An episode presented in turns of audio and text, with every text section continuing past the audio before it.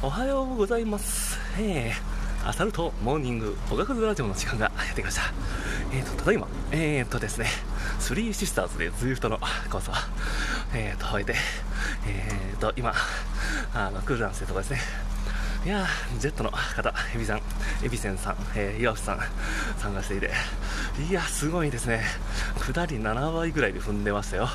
では、ビビったエピック KOM の下りです。ラジオタワー終わった後にそんな力、どこにあるんでしょうか。うん、すごい。うん、まあ、負けませんでした。一応、クライマンで、で、へちゃったら絶対負けてるな。えーと、てなわけで、えーと、本日はですね、あ、そうそう、本日も、あの、朝ロラ、あの、昨日の車の言い訳を生かして、あの、させてもらってます。いや、内緒でさしてます。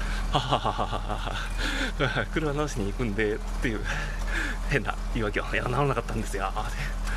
今日までできるのかな？来週はどんな言い訳をしようかしら。嘘です。しません。多分。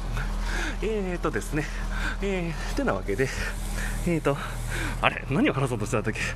うわ、レースの、あの、高揚感で全て忘れてしまいました。えーと、えーと、えーと、なんか ZWIFT 関係のことだったかな。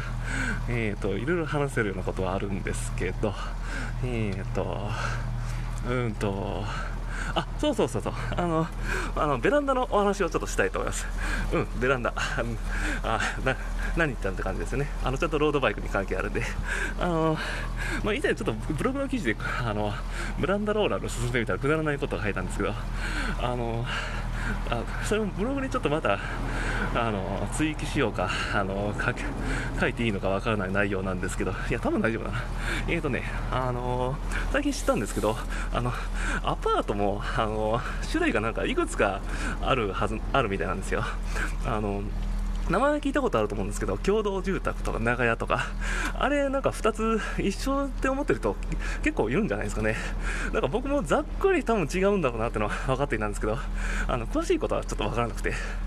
あれ、長屋だと、間に隔壁っていうんですかね、あの、隣の、あの、人との間に、まあ、あの、ちゃんと、あの、仕切りみたいなものを、あの、建屋と建屋の間に、あの、設けていて、屋根の下までかな。すると、あの、一軒一軒の孤立した建物になるそうなんですよ。すると、あのベランダ？が、あのなんていうかこう単独の建物として命されるんであの共同スペースにならないそうなんですよ。でこれ固定ローラーだとあの共同スペースになると毎回片付けなくちゃいけない。っていうかルール上は本当はやってはいけないってことなんですよ。でなのであのローラーを置くことを前提に考えなかったらあの長屋の建物、あの大和ハウスさん、あ大東建託さんかな、なんかは、なんかそういう建物が多いと思うんですけど、にするのがおすすめです。あれだったら、あの法律上はセーフだみたいなので、まあ、他の方のあのご近所の迷惑とかもあるんで、その辺はちゃんとあの了承を得てやるようにしましょうね。あ共同住宅の場合は、なんか通路にしなくちゃいけないんで、まあ、本来は花瓶とか、あの、もろもろ置いてはいけないらしいんですけど、まあ、その辺は、あのー、やっぱり置いてる人もいるんで、なんか、まあ、うまいこと空気を読んで、あの、その時とかだけとか、うまいことやるのがベストだと思います。